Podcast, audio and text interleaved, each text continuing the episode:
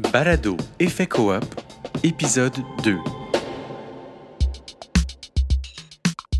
Dans cet épisode, je pars à la découverte d'une deuxième coopérative parce que, comme vous le savez, le Conseil québécois de la coopération et de la mutualité m'a donné le mandat, moi, Gabrielle Côté, comédienne et surtout néophyte en coopération, de vous faire découvrir des coopératives tripantes. Mais ça, vous le savez, puisque vous avez déjà écouté le premier épisode sur la coopérative Eva. Vous l'avez écouté, hein? Ben, en tout cas, si c'est pas fait, allez-y, vous allez découvrir comment deux whiz qui avaient tout ce qu'il fallait pour être les prochains Bill Gates ont plutôt décidé de miser sur la collectivité et de créer une plateforme de transport pour compétitionner Uber de façon éthique. J'ai commencé un jardin l'année dernière. Pas grand-chose, là, une petite affaire de rien. Mais juste le fait de planter quelques légumes puis de les voir essayer de pousser, ça m'a vraiment fait rendre compte que c'est complexe et précaire comme processus. Fait que quand on m'a dit qu'on allait voir une coop d'agriculteurs, j'étais vraiment curieuse. En fait, j'ai vraiment hâte de voir ce que concrètement le fait d'être dans une structure de coop peut apporter à des maraîchers. Parce qu'honnêtement, il me semble que cultiver la terre, c'est tellement intense et imprévisible que d'emblée, comme ça, je le vois pas tant que ça, comment ça peut faciliter les choses d'être en coopérative. Par contre, au niveau d'être les deux mains dans le local puis de l'échelle humaine, ça, je le comprends très bien. Nourrir sa collectivité localement, c'est un enjeu tellement actuel, mais c'est aussi, surtout selon moi, un des plus grands exemples d'amour envers ses voisins. Donc, j'embarque dans mon char et je me rends par ce beau matin fret de fin d'automne à la ferme maraîchère bio Tournesol. C'est une coop qui compte sept membres, dont Reed, Émilie, Sophie et René. Mais aujourd'hui, c'est les membres Frédéric Thériault, Daniel Brisebois et Julien Vedel qui vont répondre à mes questions. Donc, je viens d'arriver à Les Cèdres en Montérégie. Euh, devant moi, il y a la ferme Tournesol. Euh, Fred et Dan m'attendent dans la serre. La serre. Il y, y, a vraiment plus qu'une serre, là. Euh, ben, OK. Ben, c'est par là, je pense. Wow! Oh my God, c'est tellement beau, c'est grand! Je me récolte quelques feuilles de bétacarde ici. Euh, donc, c'est euh, dans la famille des épinards. Je m'appelle Frédéric Thériault, je suis membre fondateur de la ferme coopérative Tournesol. Je suis en charge du programme de panier bio, des ventes et de l'administration à la ferme. On plante directement dans la terre. C'est un très grand espace. Autour de nous, on voit des légumes, toutes sortes de légumes qui ont été cultivés puis récoltés pour euh, nos paniers de novembre. On a des laitues, des épinards, du kale, des navets, euh, de la bétacarde. Puis ces légumes-là, ben, ils respirent, ils font de l'humidité. Vu qu'il fait froid dehors, il fait en dessous de zéro, puis Ouais. qu'il fait chaud à l'intérieur, il fait à peu près 15 degrés à l'intérieur, il y a plein de condensation sur toutes les surfaces, et puis il y a des petites gouttes qui tombent. Fait que c'est ça le petit bruit de pluie que vous entendez en background. Tu sais, ce matin, il fait moins 5 dehors, fait vraiment très frette. Puis pour vrai, il y a vraiment comme une sensation de printemps. Ça, comme, ça fait du bien à l'âme, ça sent bon, ça sent les légumes, ça sent la terre, c'est humide. Fait qu'en tout cas, moi, ça m'a beaucoup fait de bien rentrer ici ce matin. C'est quoi Tournesol? C'est quoi cette business-là? Alors, la ferme coopérative Tournesol, c'est euh, une entreprise que euh, on a créée, un groupe de cinq euh, jeunes entrepreneurs en 2005 pour euh, pouvoir vivre de notre agriculture. On étudiait en agronomie, puis en génie agricole, puis en environnement. Et puis à la fin de nos études, on a décidé de louer une terre. On savait pas trop où ça allait nous mener, mais finalement, on était assez complémentaires dans notre équipe. On, était, on avait des liens d'amitié solides et puis on était bien organisés. Fait que euh, le projet est devenu notre gagne-pain. Puis ça fait maintenant 16 ans là, qu'on gagne notre vie euh, en faisant pousser des légumes bio pour nourrir les gens autour de chez nous. Daniel, j'aimerais ça que tu me dises un peu d'où tu viens. Ça a été quoi ton chemin jusqu'à Tournesol, en fait? Alors, euh, Daniel Brisebois, membre fondateur de la ferme coopérative Tournesol, euh, et je gère la production de semences. Euh, J'ai toujours travaillé dehors, Puis j'ai jamais voulu être agriculteur, mais j'ai géré euh, quelques entreprises maraîchères pour d'autres personnes. Et euh, j'avais euh, un groupe d'amis à ce point-là que j'avais rencontré aux études. Euh, la plupart de nous, on vivait ensemble comme, comme coloc. Vous habitiez ensemble, vous étiez tous colocs? Ouais, C'est ouais, bien cool. Ouais, alors on était coloc à, l'université et l'idée est venue un peu de, de démarrer quelque chose ensemble. Et euh, durant ce point-là, Reed est très patenteux, puis il cherchait un emploi chez des agriculteurs de grande culture dans le coin, des cèdres, pour travailler avec eux autres. Mais ils lui ont dit qu'il y avait un, parcelle de terre, qu'il y avait une idée de louer à des jeunes pour qu'ils démarrent quelque chose. Puis pour eux, c'était pour démontrer à leurs enfants que c'était pas nécessaire de faire ce que leurs parents faisaient pour être agriculteurs. Il y avait différents modèles. Puis Reed nous en a parlé. Et ça, ça semait l'idée de le coop qui est devenu euh, Tournesol. Tout le monde avait l'idée de faire de l'agriculture éventuellement, euh, mais bon, c'est ça l'opportunité de louer la terre ici, là, qui était euh, une bonne terre à proximité. On a fait une première réunion dans le milieu de l'été, là, on a monté un bon plan d'affaires qu'on a soumis euh, au concours d'entrepreneuriat. On a gagné quelques prix, ça nous donnait des petits revenus, puis des petits montants pour, pour démarrer. On a appliqué pour des subventions, puis euh, en 2005, là, on on a commencé en faisant des paniers bio. Toi, Fred, ton background, tu viens d'où? C'est quoi ton. Ben, moi aussi, j'ai euh, j'ai grandi euh, en, plus en milieu urbain. Ma mère venait d'une famille agricole, mais euh, j'aurais jamais pensé travailler en agriculture. mais euh, moi, j'étais un, environnementaliste, un activiste. Je voulais changer le monde. Puis là, ben, j'ai commencé à apercevoir euh, l'agronomie puis l'agriculture comme peut-être une manière plus appliquée de faire mon environnementaliste. Fait que je suis rentré dans un programme en agriculture. Puis là, ben, pour savoir de quoi je parlais, j'étais allé travailler sur une ferme en été. Puis ça a été le fun. On s'est embarqué là-dedans. Puis c'est ça, finalement, on a atteint nos objectifs, on les a surpassés. De sorte que c'est devenu, euh, comme je disais tantôt, là, notre gagne-pain. Puis on, en vit bien maintenant. C'est ça. On marche entre deux planches de lait dessus. Pour mettre... Puis là, j'en récolte pour vous? Les donner. La belle laitue de chêne. Pour. C'est vrai? Fait que là, vous habitez ensemble, vous avez ces rêves-là, vous vous dites, hey, crée mon parti, notre affaire? Qu'est-ce qui fait en sorte que c'est un modèle de coop que vous décidez d'adopter? C'est beaucoup par principe, tu sais, en se disant euh, le Québec va être une meilleure place avec plus de coopératives qu'avec plus de corporations. Euh, qu'on a sauté dans l'aventure coopérative. On, on connaissait pas tous les, euh, les avantages et les inconvénients là, de la formule, mais on avait un préjugé positif pour la coop.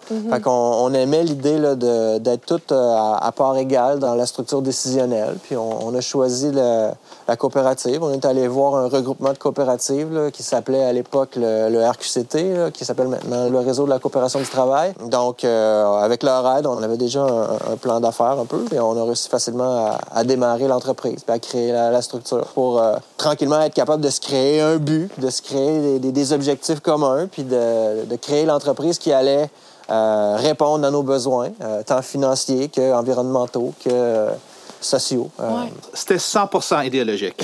C'était un groupe d'étudiants qui avaient beaucoup, beaucoup d'idéaux. Je pense que le modèle coop nous a mieux menés à vivre les valeurs qu'on avait. Puis euh, c'est certain que les valeurs évoluent avec le temps. Puis je pense que le coop, maintenant aussi, ça, ça répond bien encore avec les, les valeurs qu'on a maintenant qu'on est en notre quarantaine, puis plus des, des jeunes étudiants.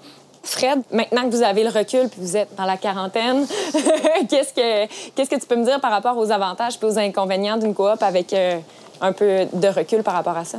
dans la loi, la coop est, est créée pour protéger le mandat, pas pour protéger les individus qui Ouais. l'ont euh, qui l'ont démarré. Donc moi, au niveau personnel, financier, pécunier, c'est peut-être désavantageux euh, au niveau de l'accumulation de la richesse, d'avoir choisi un modèle coopératif. Sauf que les avantages, c'est qu'en étant cinq, en ayant beaucoup plus d'expérience au début cumulée, on a pu progresser beaucoup plus vite. Et puis donc, ce qu'on a réussi, c'est de se donner des salaires intéressants beaucoup plus rapidement que si on l'avait fait seul. Ce qu'on s'est mis à travailler par la suite, c'est d'avoir un environnement de travail agréable, des conditions de travail euh, agréables, une flexibilité qui répondait à nos besoins. Donc, on a des conditions de travail euh, beaucoup moins exigeantes parce qu'on travaille moins d'heures que l'agriculteur moyen, entre guillemets, euh, ou l'agricultrice moyenne. On a travaillé à se donner des belles conditions de travail, puis ça, c'est un des gros avantages de la coop. Daniel, est-ce que ça fait en sorte que vous êtes moins rentable si vous travaillez moins? Mettons, selon une logique euh, comptable, on pourrait penser comme ça. Alors, on a une entreprise qui est très rentable comparée à beaucoup euh, d'autres fermes. Et c'est certain que le fait qu'on est coop joue un rôle dans ça, mais c'est aussi, on est un groupe de personnes qui aiment la gestion et qui aiment la planification. On est certifié biologique, alors il y a toute la paperasse reliée à ça. Il y a la production, la mise en marché, le fait qu'on fait des semences, l'entretien de machinerie. Si il y a juste une personne ou deux personnes qui sont responsables de tout ça, tu dors mal. C'est, euh, tu penses à beaucoup de choses tout le temps. Alors, de pouvoir diviser ces responsabilités-là, on a moins de choses à soucier chaque personne individuellement. Je pense qu'on est un regroupement d'individus qui ont une tendance d'être entrepreneurs déjà. Alors, ça, c'est autant euh, relié au succès que le fait que c'est coop, mais je pense que d'être ensemble, on a réussi à faire un, vraiment un beau projet qui est probablement plus grand que n'importe quoi qu'on aurait fait individuellement, puis que je peux voir une longue durée à ce projet-là. Fred, euh, comment les gens ont réagi autour de vous quand vous avez voulu partir cette affaire-là? Euh, je pense à mon oncle qui est agriculteur, puis euh, qui m'entendait parler qu'on démarrait une ferme à cinq personnes. Et puis, euh, lui, il était curieux de voir combien de temps ça durerait. OK, carrément.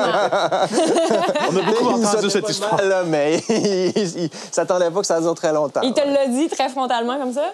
ouais, ouais. Ah ouais, parfait. Ouais, fait que, euh, il serait- je pense qu'il est sûrement impressionné que ça fait 16 ça, ça- on complète notre 16e saison, là, puis qu'on on persévère là-dedans, puis qu'on pense même maintenant qu'on accueille des nouveaux membres. Il y, y a une perspective vers le futur où peut-être que moi, je vais prendre ma retraite, puis que la coop va durer encore après. Euh, ouais, il y y, a ce préjugé-là, c'est sûr. Est-ce que le fait d'avoir un modèle coopératif, d'être dans une coopérative, vous permet d'innover?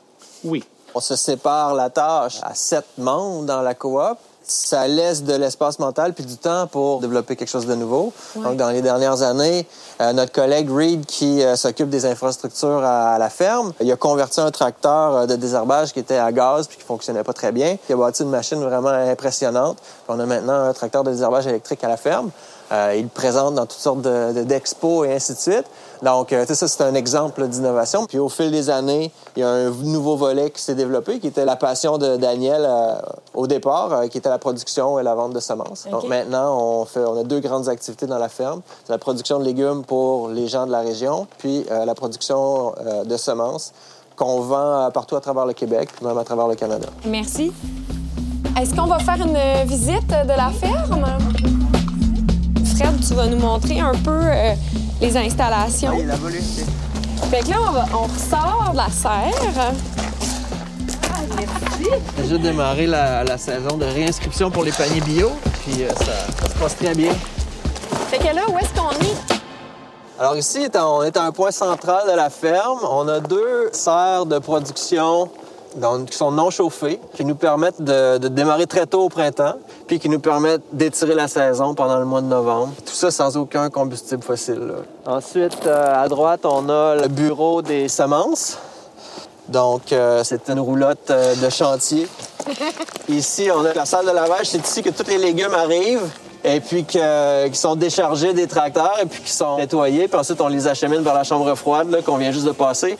Et puis au bout là-bas, c'est là qu'on part tous nos petits plants C'est la qui vont ensuite, euh, c'est ça, la pépinière, qui vont ensuite être euh, plantés là, euh, en, en avril-mai.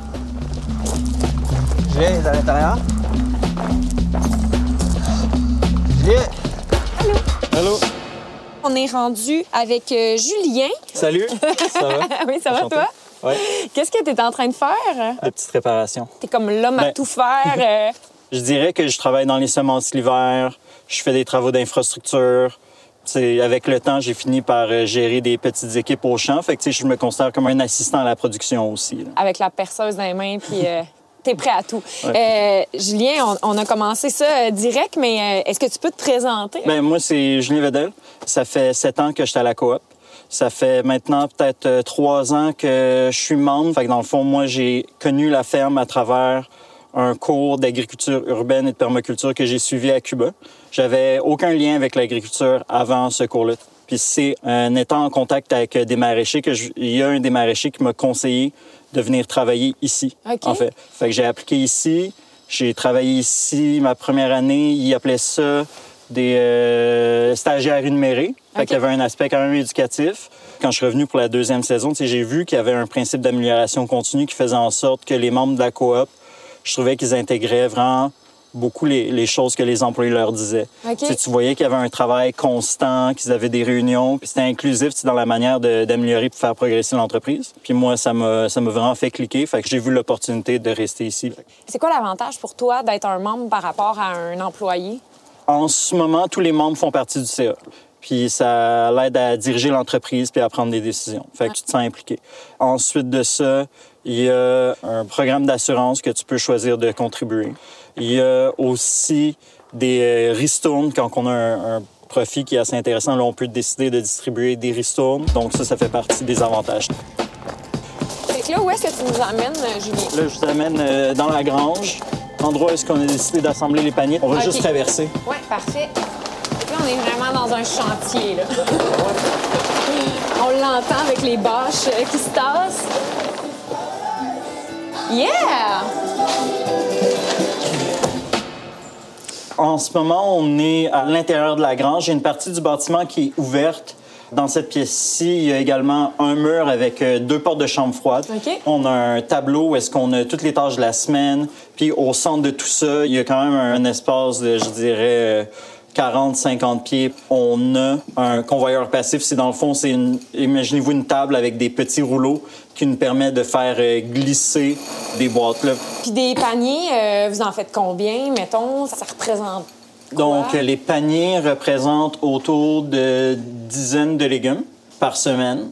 On fait 500 paniers de légumes par semaine. Ça l'équivaut à 700 familles parce qu'on a une partie de notre clientèle qui est abonnée à des paniers bi-hebdomadaires. Est-ce que, Julien, c'est euh, rentable, selon toi, avoir un modèle de coop? Moi, je crois que oui. C'est parce que tu crées des emplois où est-ce que les salaires vont relativement monter ensemble. Moi, je crois qu'on bénéficie d'avoir une équipe stable et durable. Je crois qu'avec un horaire rigide comme qu'on se le fait, je crois qu'on est capable de très bien prioriser, puis de faire les choses qui sont vraiment les plus importantes, puis d'avoir un travail efficace, parce qu'on a une limite. Nous, quand il est 5 heures, il est 5 heures, c'est fini. Puis quand c'est la fin de semaine, c'est la fin de semaine, on s'en va. Fait que, on travaille fort, mais tu sais, je pense que c'est ça. Je pense que se limiter nous aide à être plus efficace. C'est incroyable. Tu sais, J'ai des amis qui sont agriculteurs, puis j'ai l'impression que tu sais, des fois, ils finissent de travailler, il est 10 heures le soir. euh. Mais tu sais, c'est un mode de vie. tu sais, Je pense que ça l'aide vraiment à structurer. Tu sais, Nous, on a envie d'avoir du temps pour faire autre chose. Puis euh, ça nous aide beaucoup. Puis c'est des décisions qui ont été faites en coop.